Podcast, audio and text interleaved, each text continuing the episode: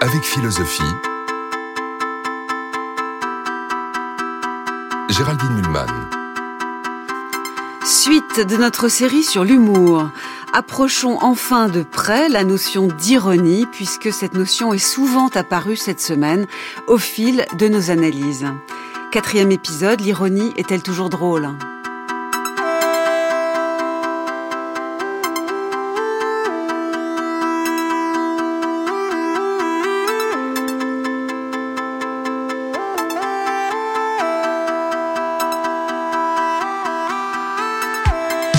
Bien, en préparant cette émission, je me suis rendu compte que la réponse est plutôt non.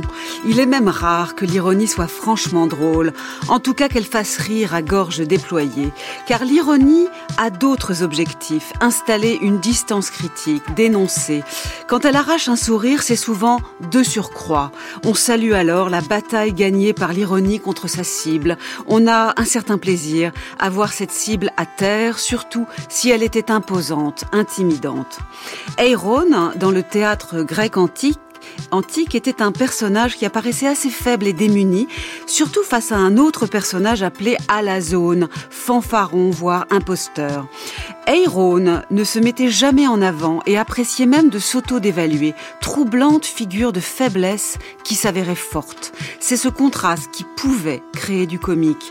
Voyons ce que nos invités, excellents connaisseurs des procédés ironiques, ont à nous apprendre de leur subtilité. Avec eux, nous allons voyager, vous verrez, dans l'univers de Balzac et de Flaubert. Bonjour Laëlia Véron. Bonjour. Vous êtes maîtresse de conférences en stylistique et langue française à l'Université d'Orléans.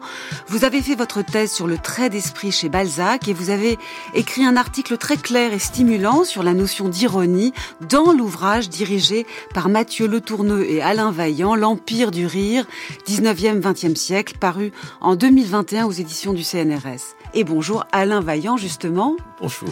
Vous êtes professeur de littérature française à l'Université Paris-Nanterre. Outre l'ouvrage que je viens de citer, que vous avez co-dirigé, vous êtes l'auteur de La civilisation du rire, paru lui aussi aux éditions du CNRS en 2016. Et vous êtes un spécialiste de Flaubert.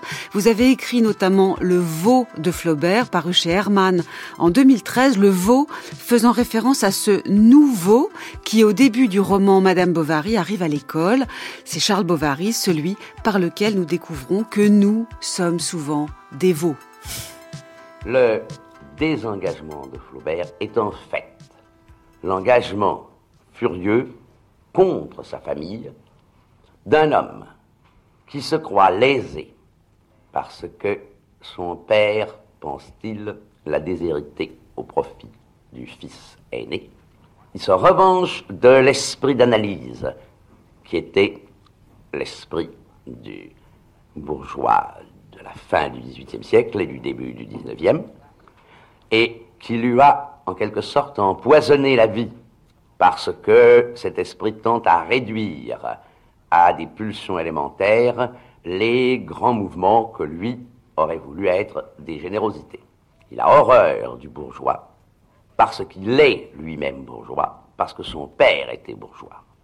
Il a donc, si vous voulez, une telle attitude contre une classe à travers sa famille qu'il n'a jamais fait que se battre contre elle et que ses livres, en apparence objectifs, sont en vérité des manœuvres sournoises pour détruire toujours tel ou tel élément qu'il a opprimé dans l'enfance. France Culture avec philosophie. Géraldine Mulman. Et c'était Jean-Paul Sartre que vous entendiez, euh, un extrait d'une conférence de Sartre à propos de sa somme consacrée à Flaubert, L'idiot de la famille, plusieurs volumes parus en 1971 et 1972. Alors je sais bien, Alain Vaillant, qu'aujourd'hui, les analyses de Sartre sur Flaubert ne font pas toujours l'unanimité. Néanmoins, ce propos qu'on vient d'entendre de lui, de Sartre, ne définit-il pas assez bien l'ironie euh, il dit en effet, Sartre, que c'est un qu'il y a chez Flaubert un désengagement qui est une sorte d'engagement. Oui, si on reste à ce couple, ça définit très bien effectivement l'attitude de, Flaubert, qu'on pourrait résumer ainsi.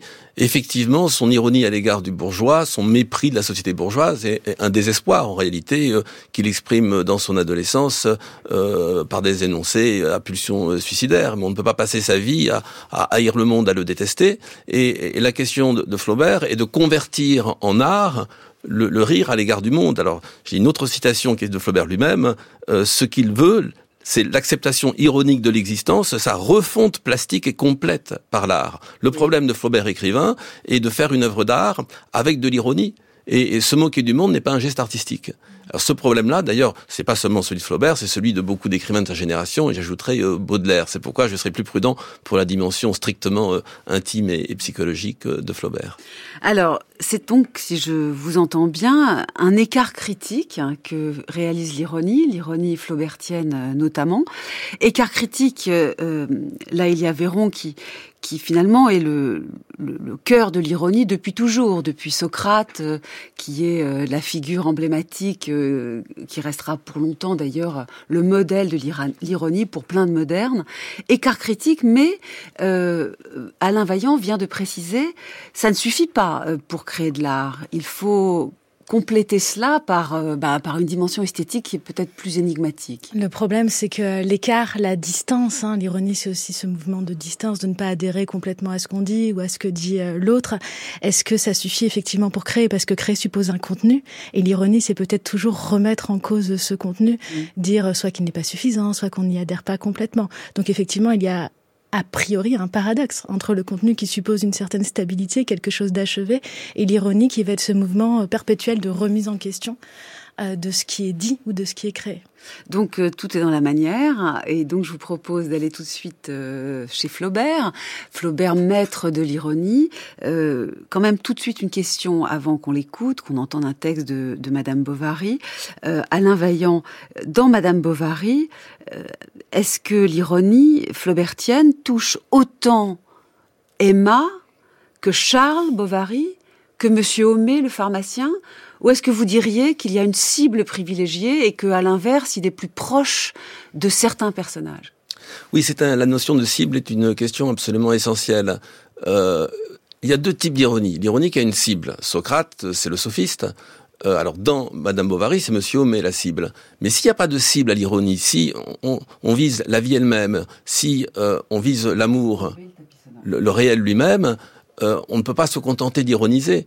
Et, la question, effectivement, dans Madame Bovary, c'est que d'un côté, il y a une cible ironique classique, à, la Voltaire, si vous voulez, qui est Monsieur Homais. Oui. Et puis, il y a euh, l'amour tel que vécu par Madame Bovary et Charles Bovary.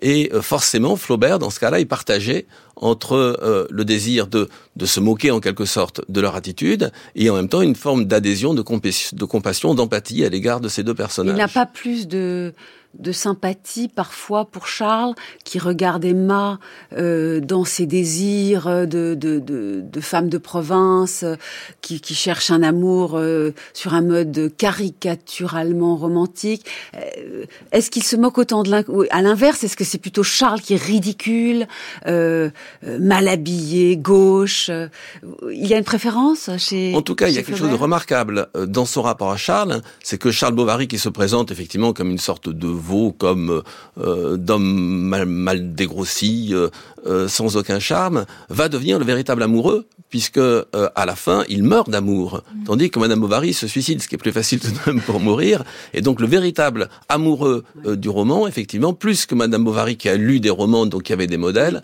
c'est Charles Bovary qui découvre l'amour en lui-même et, cet amour animal, cette animalité bovine, qui est vraiment le grand, grand fantasme de, Flaubert. Alors, je, il on est bien d'accord, Alain Vaillant, c'est pas très drôle l'ironie flaubertienne Ça dépend. Hein, ah, j'adore que ce soit la, la, spécialiste de Balzac qui vienne défendre bah, je suis pas sûre, Je ne suis pas sûre que qu'Alain Vaillant pense que c'est toujours. c'est moi, mots, ça me fait mourir de rire. Enfin, la conversation de Charles qui est, qui est plate comme un comme un trottoir sur lequel on marche. Enfin, c'est quand même très drôle. La dément, la parodie justement du du romantisme à la, la, Lamartine. Hein, Flaubert qui disait que Lamartine était un robinet et qui parodie euh, Lamartine. Euh, la, la, scène des comices agricoles où il y a une alternance entre des déclarations d'amour euh, hypocrite de Rodolphe et les animaux qui sont mis à prix, c'est drôle. Il, y a les, il, y a les, deux à la fois. Oui. Il faut rire et, et pleurer à la fois. Oui. Alors, il y a des phrases de, de, de, Flaubert très explicites où euh, le, le rire n'empêche pas euh, les larmes et, et la tristesse euh, au contraire. Et moi, quand je lis Flaubert, il y a des jours où j'ai envie de rire et, et des jours où j'ai envie de pleurer. J'avoue que quand j'étais plus jeune, j'avais plus tendance à rire et qu'à mesure que les années passent, je suis plus sensible au désespoir flaubertien. Il y a aussi quelque chose comme ça dans, dans l'évolution de la lecture de Flaubert. Parce que vous venez de faire référence à une lettre de Louise Collet de Flaubert de septembre 1852. Euh, eh bien, je, cite cette phrase dans ma troisième partie, la troisième partie Madame Bovary, euh, qui sera pleine de farce. Je veux qu'on pleure. Il faudrait donc allier la farce euh, et le rire au, disons, à une forme de, de, pathétique, de tristesse. C'est cet alliage qui peut-être passionnant en premier lieu chez Flaubert. Je vous propose donc d'écouter euh, la lecture d'une scène fameuse. C'est juste avant le bal. Charles et Emma se préparent. Euh, L'un a honte de l'autre. Enfin, c'est pas très clair. Vous, vous me ferez l'analyse du texte après. Les dames, ensuite, montèrent dans leur chambre s'apprêter pour le bal. Emma fit sa toilette avec la conscience méticuleuse d'une actrice à son début. Elle disposa ses cheveux d'après les recommandations du coiffeur, et elle entra dans sa robe de barège, étalée sur le lit. Le pantalon de Charles le serrait au ventre. Les sous-pieds vont me gêner pour danser, dit-il. Danser? reprit Emma. Oui. Tu as perdu la tête On se moquerait de toi. Reste à ta place. D'ailleurs, c'est plus convenable pour un médecin, ajouta-t-elle. Charles se tut. Il marchait de long en large, attendant qu'Emma fût habillée. Il la voyait par derrière, dans la glace, entre deux flambeaux. Ses yeux noirs semblaient plus noirs. Ses bandeaux, doucement bombés vers les oreilles, luisaient d'un éclat bleu. Une rose à son chignon tremblait sur une tige mobile, avec des gouttes d'eau factice au bout de ses feuilles. Elle avait une robe de safran pâle, relevée par trois bouquets de roses pompons, mêlés de verdure. Charles vint l'embrasser sur l'épaule. Laisse-moi, dit-elle. Tu me chiffonnes. On entendit une ritournelle de violon et les sons d'un corps. Elle descendit l'escalier, se retenant de courir. Les quadrilles étaient commencées. Il arrivait du monde, on se poussait. Elle se plaça près de la porte, sur une banquette.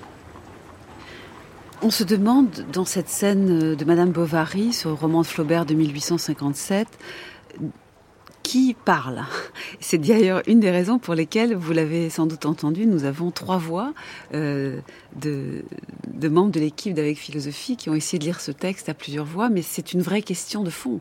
Euh, lorsque lorsqu'il écrit Flaubert, le pantalon de Charles le serrait au ventre, euh, ce n'est pas mis dans la bouche d'Emma, mais c'est peut-être la voix d'Emma euh, qui qui est là dans le texte. Et inversement, euh, Charles la regarde, euh, elle lui dit tu me chiffonnes. On voit un peu Emma dans le regard de Charles, mais c'est aussi le regard, ironique de Flaubert. Est-ce que la clé de, l'écriture flaubertienne n'est pas cette indécision euh, sur qui parle?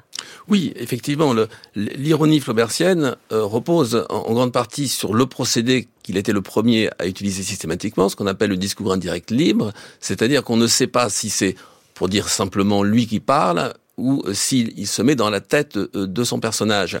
Et en étant dans la tête du personnage, ça lui permet de s'en moquer tout en donnant le sentiment d'être en empathie avec lui. Et c'est ça l'ironie flaubertienne. Alors, ce texte est absolument euh, euh, remarquable. En deux mots, vous avez cette, cette femme qui euh, va aller danser, qui est toute excitée, qui se met dans une belle robe. De l'autre, son, brave mari, euh, manifestement, qui n'est pas un Apollon et euh, qui a le, gros ventre qu'aura bientôt Flaubert, d'ailleurs, et qui dit « les sous-pieds vont me gêner pour danser hein, ». Les sous-pieds, c'est ces bandes de tissu de, de cuir qui passe sous la chaussure pour tendre le pantalon. Et euh, on a cette phrase énigmatique, le pantalon de Charles le serrait au ventre. Trois possibilités, soit c'est le narrateur qui dit cela et qui informe le euh, lecteur, soit c'est euh, le pauvre Charles qui se dit oh là là j'ai un gros ventre mais qui n'ose pas dire à sa femme j'ai un gros ventre et qui déplace le regard vers les pieds, soit c'est cette pauvre Emma qui était toute belle dans sa glace et qui se tourne vers son mari mais qu'est-ce que je vais faire avec ce bonhomme? Qui a un gros ventre et le bonhomme ne comprend rien, croit que c'est un problème de sous-pied alors que c'est un problème de gros ventre. Et l'ironie flaubertienne, c'est dans ces trois trois voies et qui chaque fois provoque de la part du lecteur un mouvement d'empathie possible et à la fois de moquerie à l'égard du personnage. Et c'est pourquoi, pour revenir à la réflexion précédente, on ne cesse de vouloir rire et de vouloir pleurer en quelque sorte lorsqu'on lit un passage euh, comme celui-ci. Donc c'est ce qui vous arrive là, il est à Véron, lorsque vous lisez cette scène. Vous souriez beaucoup, quelque chose pleure en vous quand même? Euh, pas trop. Moi, j'ai de la compassion pour ce pauvre Charles. Effectivement, je suis tout à fait d'accord sur le fait que, puisqu'on a accès à, son point de vue aussi, on va effectivement éprouver de la compassion. Mais ce qui est intéressant, c'est qu'il me semble qu'il y a plusieurs ironies dans ce passage. Il y a cette phrase que vous avez analysée, c'est la plus explicite, hein, effectivement, euh, euh, avec ce ce Charles qui est dépareillé par rapport à Emma, mais il y a aussi une critique de l'ironie d'Emma, au fait. Parce que, par exemple, quand on a en même temps la ritournelle de violon et les sons d'un corps, ça, ça renvoie à un imaginaire aussi euh, des scènes romantiques, le fait qu'on ait les deux en même temps dans la même phrase. Oui. Là, il y a aussi une petite critique euh, des fantasmes romantiques d'Emma et de tout ce qu'elle va projeter sur le bal et du bovarisme derrière. Donc, il y a toujours aussi plusieurs, euh, plusieurs degrés d'ironie, plus ou moins explicites dans Flaubert. Alors, passons à l'éducation sentimentale, ce, cet autre roman de Gustave Flaubert de 1869, où Frédéric euh, est très amoureux de Madame Arnoux, qui est bien plus âgée que lui, qui n'est pas disponible. Et puis, à un moment du roman, elle devient veuve, et là, elle est disponible. Et là, c'est très très bizarre, mais Frédéric a envie de s'échapper. Son visage s'épanouit, et elle voulut savoir s'il se marierait. Il jura que non. Bien sûr. Pourquoi? À cause de vous dit Frédéric, en la serrant dans ses bras. Elle y restait, la taille en arrière, la bouche entr'ouverte, les yeux levés. Tout à coup, elle le repoussa avec un air de désespoir. Et comme il la suppliait de lui répondre, elle dit en baissant la tête J'aurais voulu vous rendre heureux.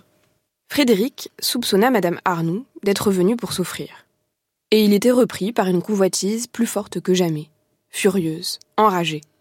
Cependant, il sentait quelque chose d'inexprimable, une répulsion, et comme l'effroi d'un inceste. Une autre crainte l'arrêta, celle d'en avoir dégoût plus tard. D'ailleurs, quel embarras ce serait? Et tout à la fois par prudence et pour ne pas dégrader son idéal, il tourna sur ses talons et se mit à faire une cigarette. Elle le contemplait, tout émerveillée. Comme vous êtes délicat Il n'y a que vous. Il n'y a que vous. France Culture, avec philosophie, Géraldine Mulman.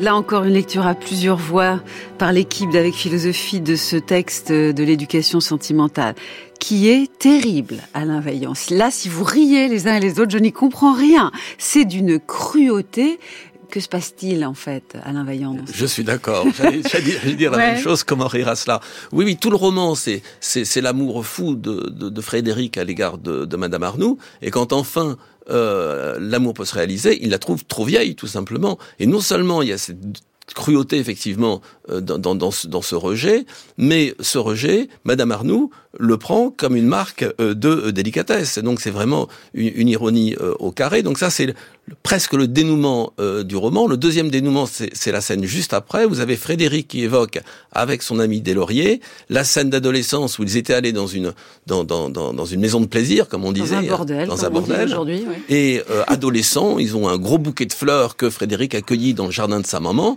et les, les femmes arrivent pour être choisis, et euh, ils ont tellement peur qu'ils s'enfuient, et ils disent c'est ce que nous avons eu de meilleur, c'est-à-dire que l'amour pur, non consommé avec Madame Arnoux est tout simplement comparé à euh, cette euh, relation sexuelle non consommée avec une prostituée. Donc c'est vraiment là de, de l'ironie au carré.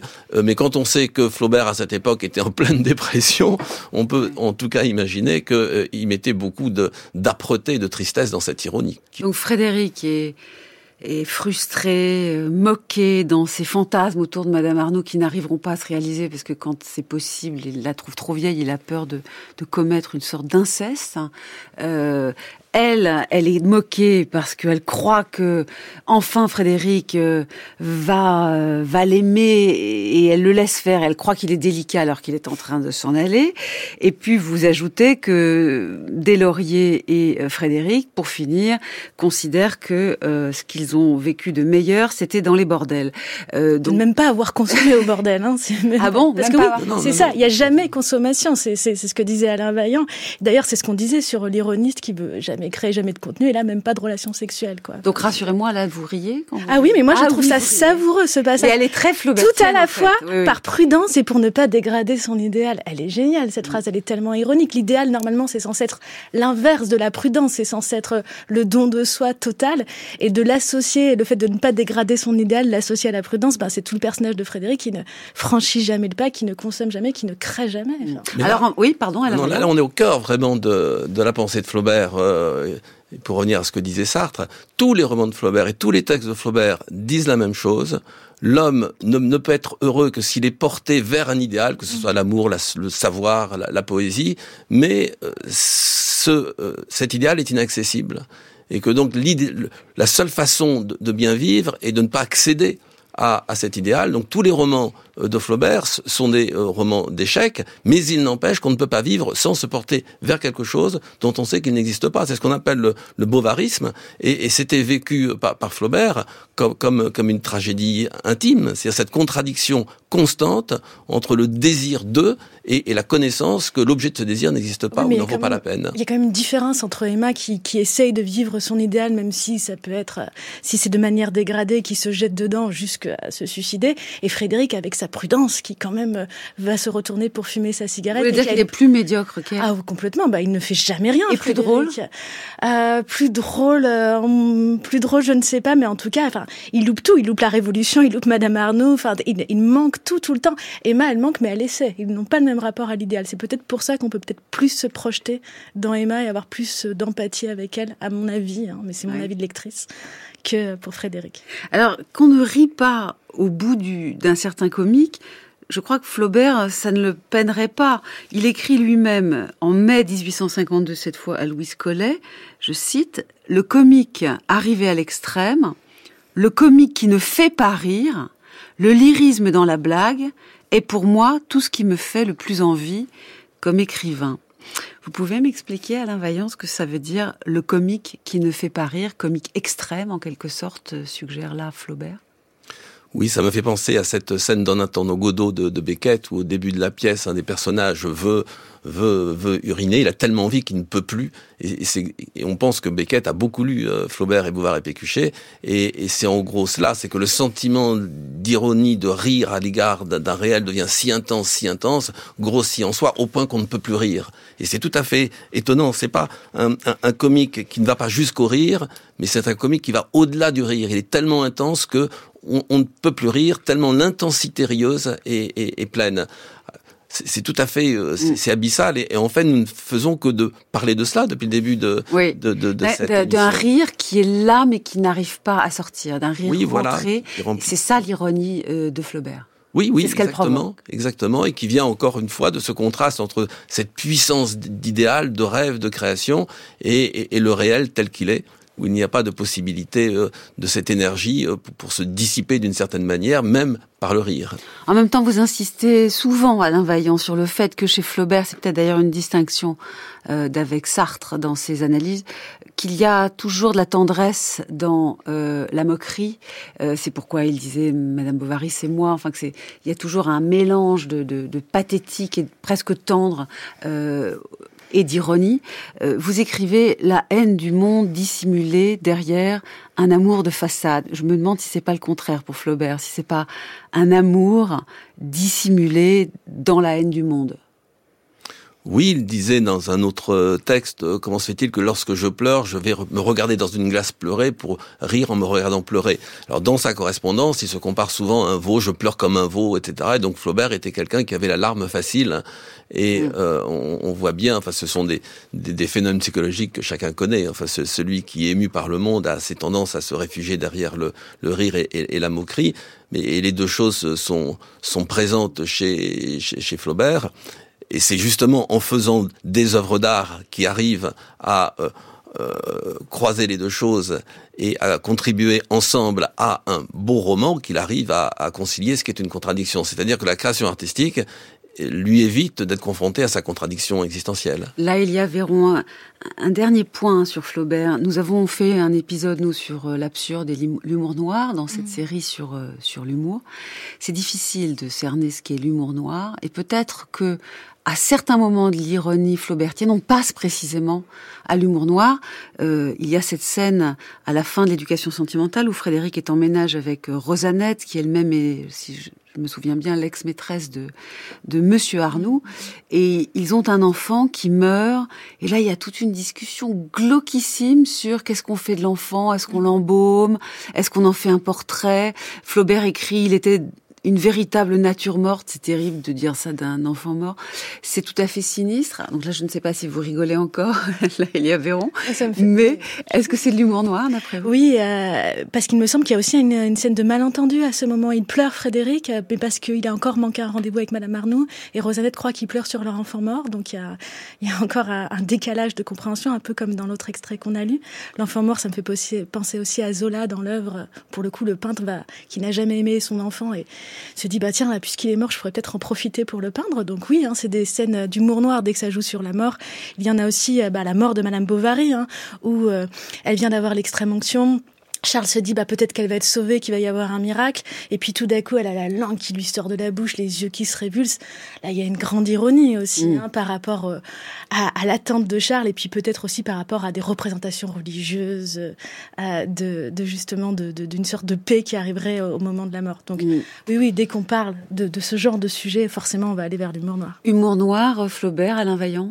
Oui, oui, pour préciser cette scène, Frédéric en effet est triste parce que cette mort lui semble annonciatrice d'un événement plus grave. C'est-à-dire qu'on voit bien que le père qu'il est, c'est assez indifférent à la, mort de, son enfant. Là, l'ironie est là, effectivement, c'est un humour absolument euh, désespéré, oui, plus que noir en effet.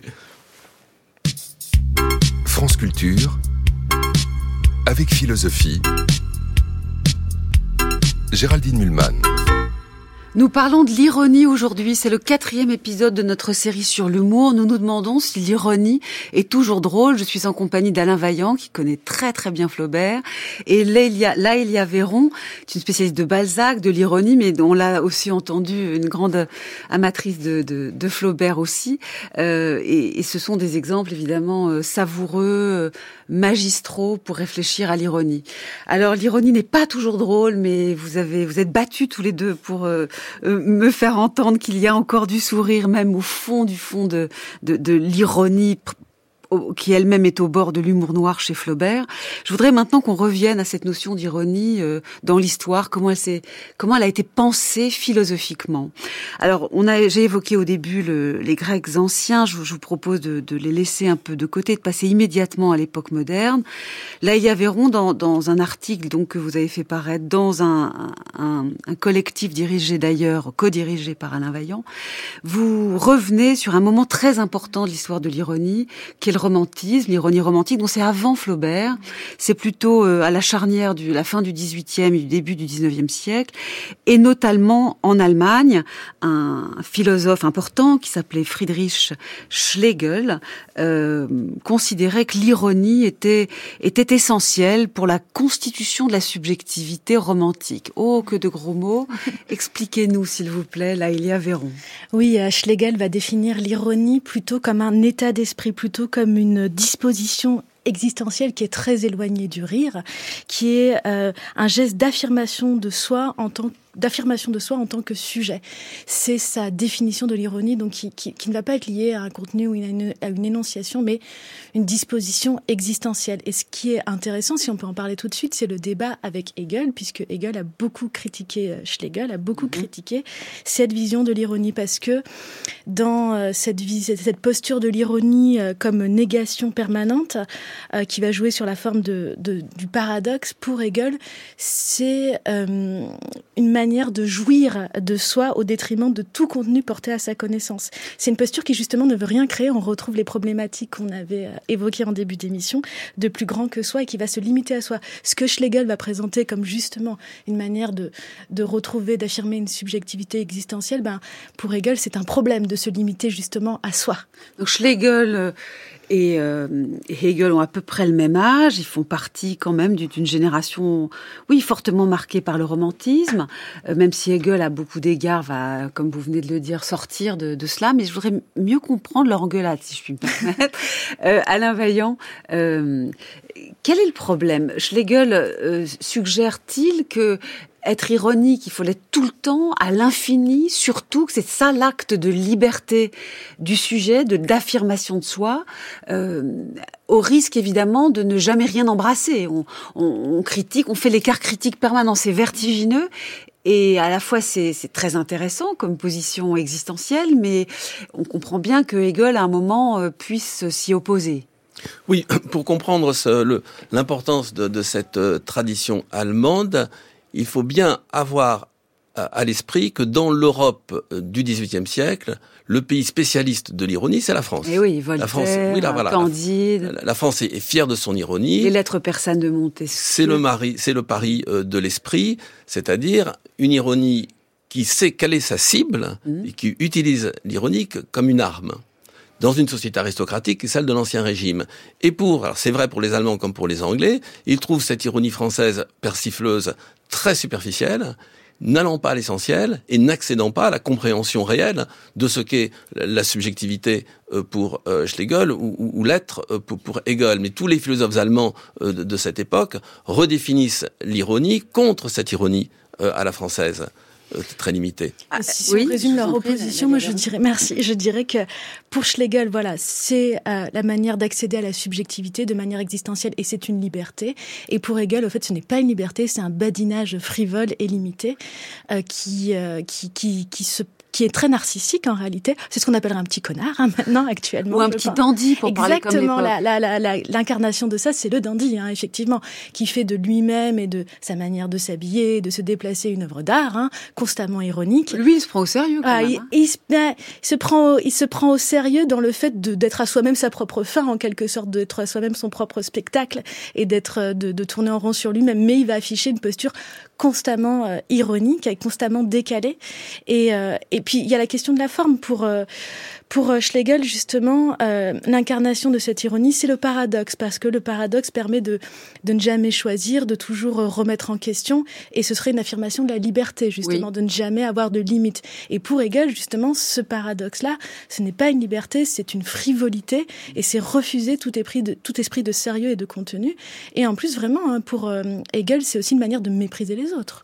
Alors on écoute, si vous le voulez bien, la, la critique de l'ironie romantique euh, vertigineuse version Schlegel, critique donc par Hegel dans ses leçons d'esthétique.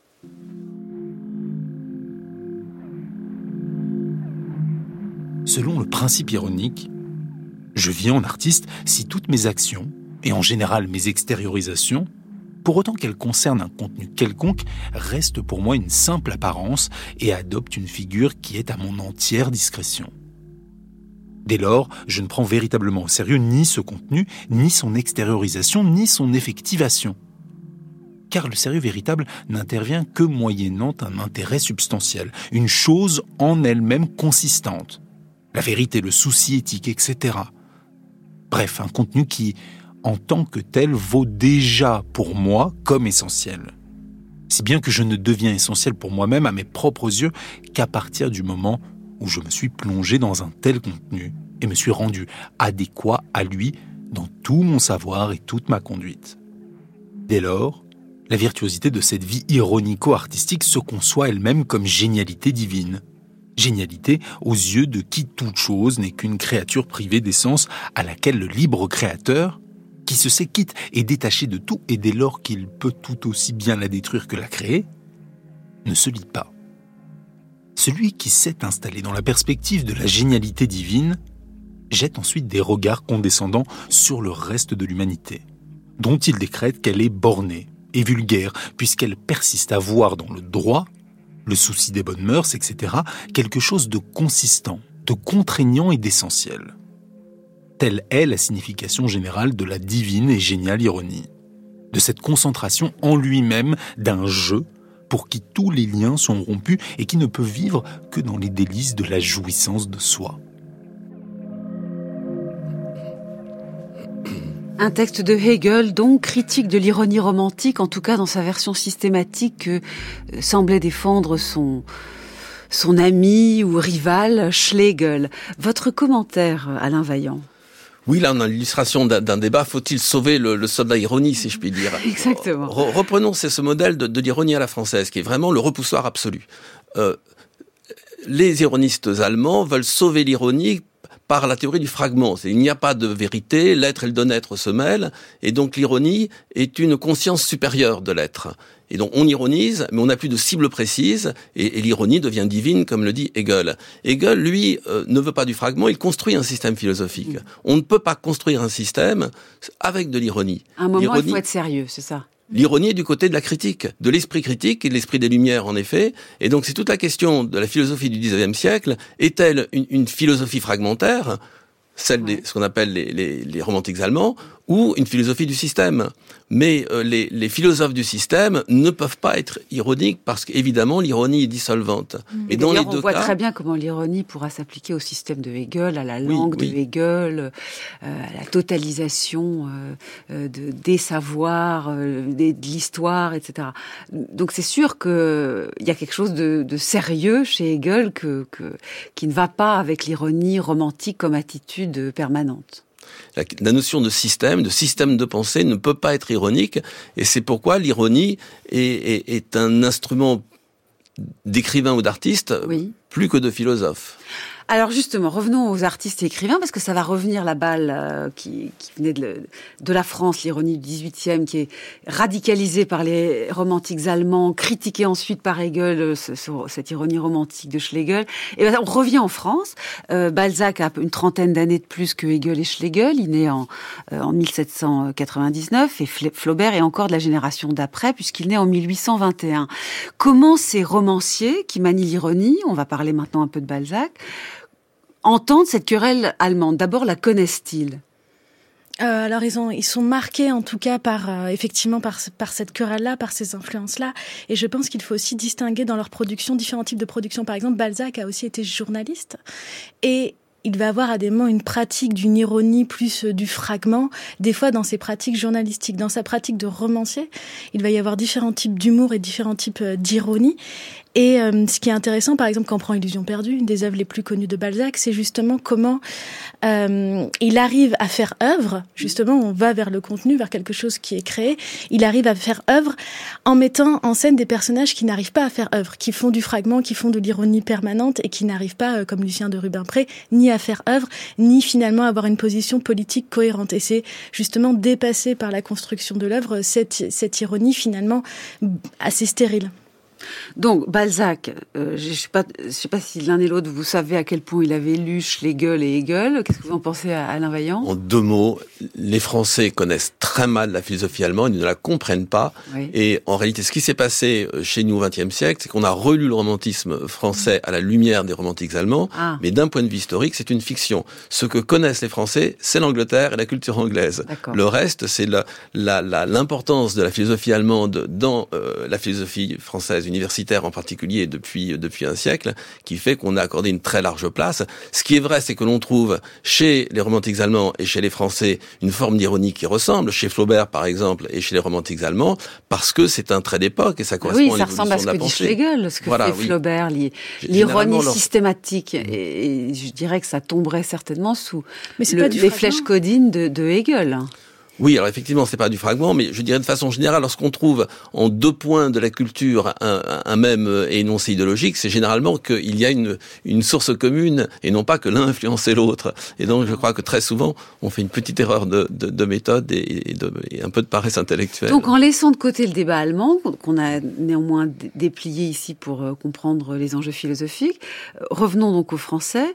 Balzac, euh, plus de 20 ans avant Flaubert, il est beaucoup, un peu, pas trop. De quelle façon, euh, là, il y a Véron?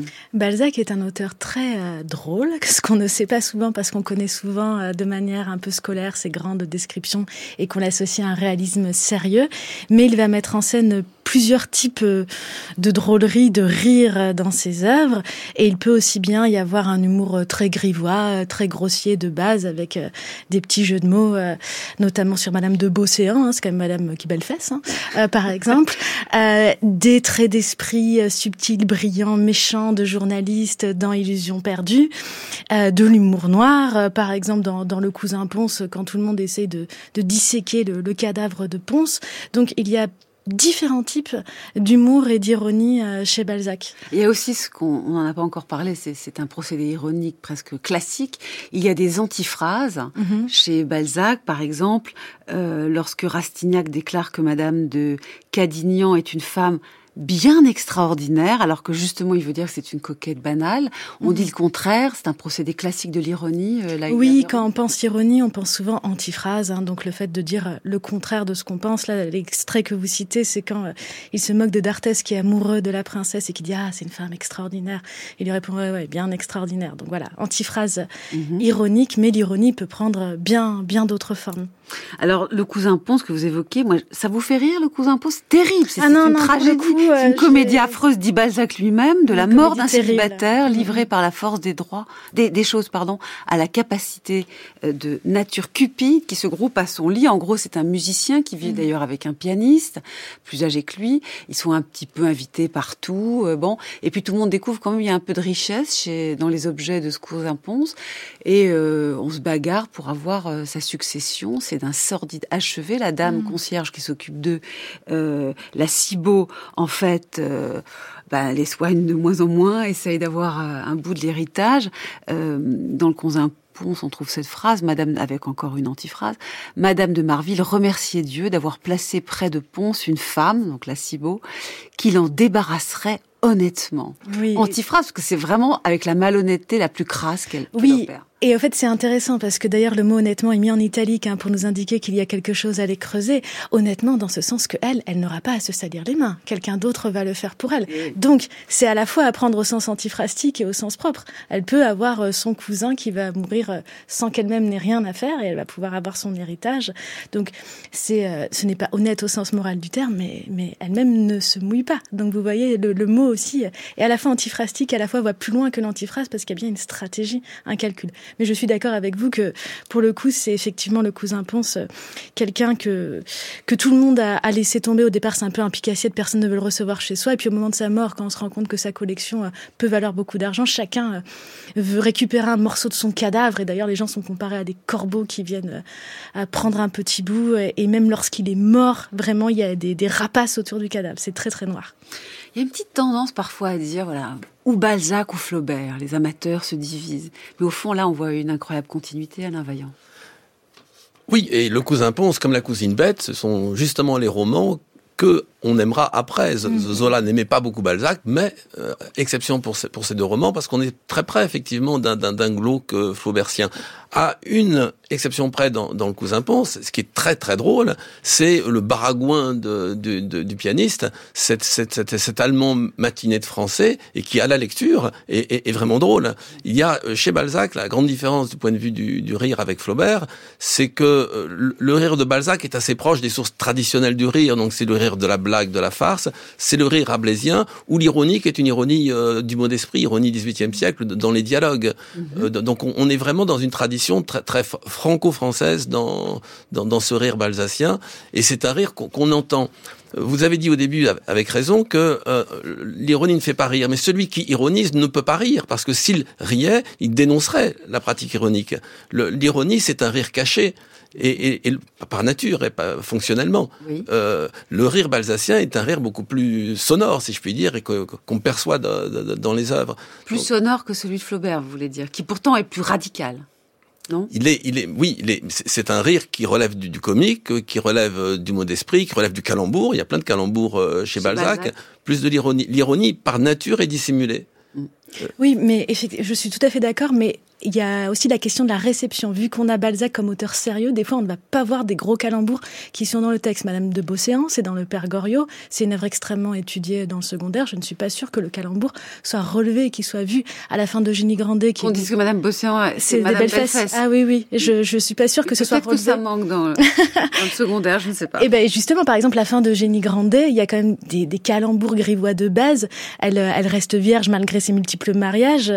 Et c'est Madame de Froidfond, Madame de Bonfond. Enfin, donc euh, vraiment, il y a des petites blagues là-dessus. Je suis quasiment sûre que très souvent, elles ne sont plus entendues parce qu'on a cette réception de Balzac comme auteur sérieux. Oui, c'est tout à fait juste. Et euh, on peut en dire autant euh, dans des blagues chez euh, chez Flaubert, chez Victor Hugo, chez Baudelaire. Mais ça, c'est le problème de l'école, en effet. Et de la canonisation. Quand on a des grands auteurs, on pense forcément que qu'ils ne sont pas drôles. En revanche, on peut penser que les contemporains, beaucoup des contemporains, voyaient ces, ces, ces calembours cachés. Mais nous avons une lecture totalement euh, déréalisatrice, enfin et euh, absurde, de toutes ces œuvres du XIXe siècle, qui sont presque toujours des œuvres drôles. Tous les grands écrivains du XIXe siècle aiment euh, le rire, aiment la blague, aiment le calembour autant que, l'ironie. Mais ça, c'est une vaste question. Alors, je voudrais quand même revenir au, problème que soulevait Hegel par rapport à Schlegel, c'est-à-dire trop d'ironie finit par devenir vertigineux on rit tout le temps, donc peut-être qu'on ne rit plus. Euh, euh, on est méchant en permanence. Euh, aucun contenu ne trouve grâce à nos yeux. Puis il y a notamment une méchanceté que certains auteurs contemporains ont noté dans l'ironie. Annie Ernaux, par exemple, trouve que l'ironie est une chose typiquement bourgeoise ou de milieu élevé à l'égard de milieux populaires. Les milieux populaires rient, euh, les milieux euh, bourgeois ont tendance à ironiser et, et, finalement elle déteste ça, en tout cas mmh. dans un certain moment de son itinéraire artistique. Oui. Là, il y a Véron. C'est quelque chose qu'Annie Ernaux a théorisé. Alors, je ne sais pas si c'est une question de méchanceté, mais effectivement, elle va l'associer à des classes sociales et elle va associer son propre choix de ne pas écrire avec euh, ironie, en tout cas à ce qu'elle dit et à un moment de son œuvre, comme vous le disiez, euh, à un choix politique. C'est ce qu'elle va théoriser dans La Place, euh, qui est une de ses œuvres la plus célèbre où elle parle de son père, en disant qu'elle refuse l'écriture du roman, c'est-à-dire du roman traditionnel, et notamment la dérision jubilante. Et au fait, ce qu'elle refuse avec l'ironie, c'est le principe de connivence. Parce qu'avec l'ironie, on a ce petit sourire entendu si on a la référence. C'est très souvent euh, lié à une connivence, à des références communes. Et elle euh, refuse l'ironie parce que pour elle... Vis-à-vis du, du, milieu dont elle provient, on, euh, on parlerait aujourd'hui d'un transfuge de classe, et est devenue en quelque sorte une artiste, une écrivaine. Elle n'a pas du tout envie de peindre le milieu d'où elle vient populaire euh, sur un mode ironique et, déjà quand elle fait ses études, elle sent qu'il faut arrêter avec cette ironie. Je vous propose d'écouter quelques lignes de, de La Place, ce roman d'Annie Ernaux de 1983. Une photo de moi, prise seule, au dehors, avec à ma droite la rangée de remises, les anciennes accolées aux neuves. Sans doute n'ai-je pas encore de notion esthétique. Je sais toutefois paraître à mon avantage tourner de trois quarts pour estomper les hanches moulées dans une jupe étroite, faire ressortir la poitrine, une mèche de cheveux balayant le front. Je souris pour me faire l'air doux. J'ai 16 ans. Dans le bas, l'ombre portée du buste de mon père qui a pris la photo. Je travaillais mes cours, j'écoutais des disques, je lisais, toujours dans ma chambre. Je n'en descendais que pour me mettre à table. On mangeait sans parler. Je ne riais jamais à la maison. Je faisais de l'ironie. C'est le temps où tout ce qui me touche de près m'est étranger. J'émigre doucement vers le monde petit bourgeois. Admise dans ces surbooms, dont la seule condition d'accès, mais si difficile, consiste à ne pas être cucu. Tout ce que j'aimais me semble pecno. Louise Mariano, les romans de Marianne Desmarais, Daniel Gray, le rouge à lèvres et la poupée gagnée à la foire, qui étale sa robe de paillettes sur mon lit. Même les idées de mon milieu me paraissent ridicules. Des préjugés, par exemple, la police il en faut.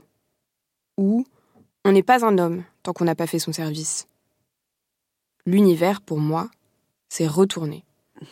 Anna Fulpin lisait cet extrait d'Annie Ernaux euh, dans La Place, ce roman de 1983. Alain Vaillant, votre commentaire Je voulais revenir d'un mot sur la question du, rapport entre euh, l'ironie, l'absence d'ironie en, en, littérature. Moi, j'ai admiré euh, Flaubert absolument jusqu'au jour où j'ai lu tardivement l'œuvre de George Eliot, puis ensuite Thomas Hardy, et j'ai découvert un, réalisme qui ne faisait pas rire. Il y a eu un, un, article célèbre de Thibaudet, est-ce qu'il faut préférer le réalisme ironique à la Flaubert ou, ou, ou le réalisme sérieux à la George Eliot? C'est une vraie difficulté. Quelle est votre réponse à vous? Eh bien, moi, j'ai découvert tardivement que, euh, disons que la culture littéraire française, au Xe siècle comme au XVIIIe siècle, comme continuait à trouver sa supériorité dans sa capacité à se, à se moquer du monde. Et, et, et finalement, j'ai de plus en plus euh, une tendresse pour, pour, pour, les auteurs qui prennent le risque d'être sérieux, c'est-à-dire qui ne veulent pas se réfugier derrière l'intelligence que euh, l'ironie euh, confère immédiatement à l'écrivain. Mmh. Donc en refusant l'ironie, bon, c'est vrai que ça peut paraître bizarre de la part d'Annie Arnaud, parce que l'ironie a servi à dénoncer le monde bourgeois. Mais ce qu'elle rappelle, au fond, c'est que c'est c'est vraiment typique de bourgeois qui dénoncent le monde bourgeois ou d'autres mondes. D'ailleurs, Flaubert, en fait, elle dit Sartre, la boucle est bouclée au début de cette émission. Sartre, que nous écoutions, disait Flaubert est un bourgeois qui critique les bourgeois. L'ironie est-elle bourgeoise, là, il y avait... Bah, en tout cas, Annie Ernaux, euh, effectivement, ça va rejoindre ce qu'on a dit, ne veut pas se mettre dans une certaine tradition, qui est une certaine tradition de la grande littérature française, de l'ironie satirique. Donc, au fait, en refusant l'ironie, qui selon elle est un marqueur de classe, elle refuse aussi une certaine vision de la littérature traditionnelle. C'est le, le geste est commun chez elle lorsqu'elle dit qu'elle veut écrire quelque chose en dessous de la littérature. C'est aussi pour cela qu'elle ne veut pas prendre l'ironie, qui est euh, un marqueur euh, constant, effectivement, d'une certaine littérature devenue canonique.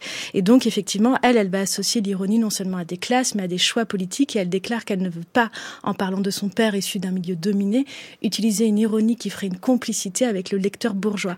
Et donc, elle va forger cette fameuse écriture plate. Après, c'est à nuancer, hein, ça a été montré notamment par le chercheur Frédéric Martin Achard, puisque elle va, la, la profession de foi est très forte, très binaire et explicite, mais dans sa propre pratique, ça va être plus complexe et elle va revenir d'ailleurs à l'ironie, peut-être elle-même en devenant une autrice de plus en plus canonisée, par exemple dans les années.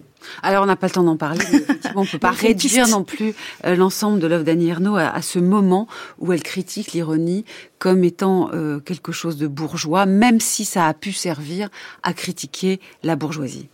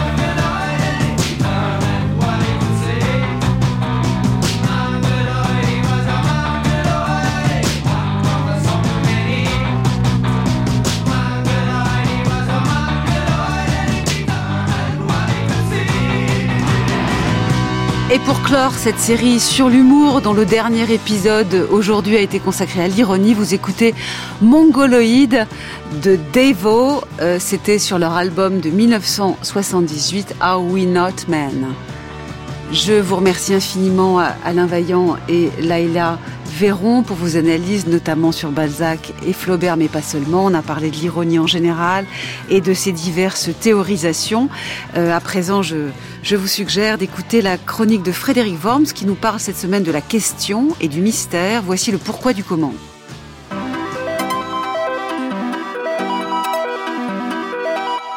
Comment résoudre une énigme?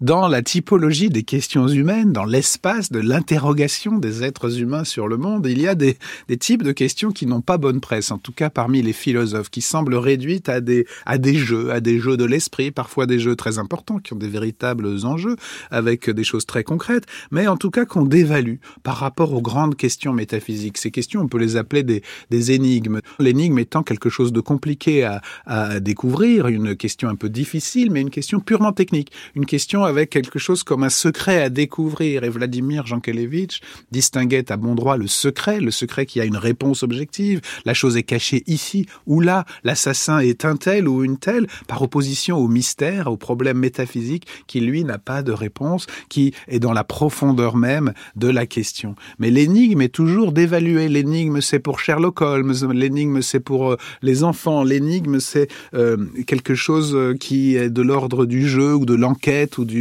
ou de la technicité pure, alors que peut-être au fond l'énigme nous rappelle quelque chose de fondamental dans notre rapport au questionnement. Qui a été l'assassin? En effet, nous nous exerçons à résoudre les énigmes du monde parce que les questions sont à la fois graves, vitales et ont quelque chose pour l'esprit d'un entraînement, d'une méthodologie de l'énigme, d'un apprentissage qui a quelque chose, et oui, de ludique. Quand Georges Perec construit des énigmes, des jeux, quand il nous apprend aussi dans les mots croisés à résoudre une définition. Une définition de Georges Perec, c'est toujours une énigme. Je vous renvoie à ces extraordinaires mots croisés.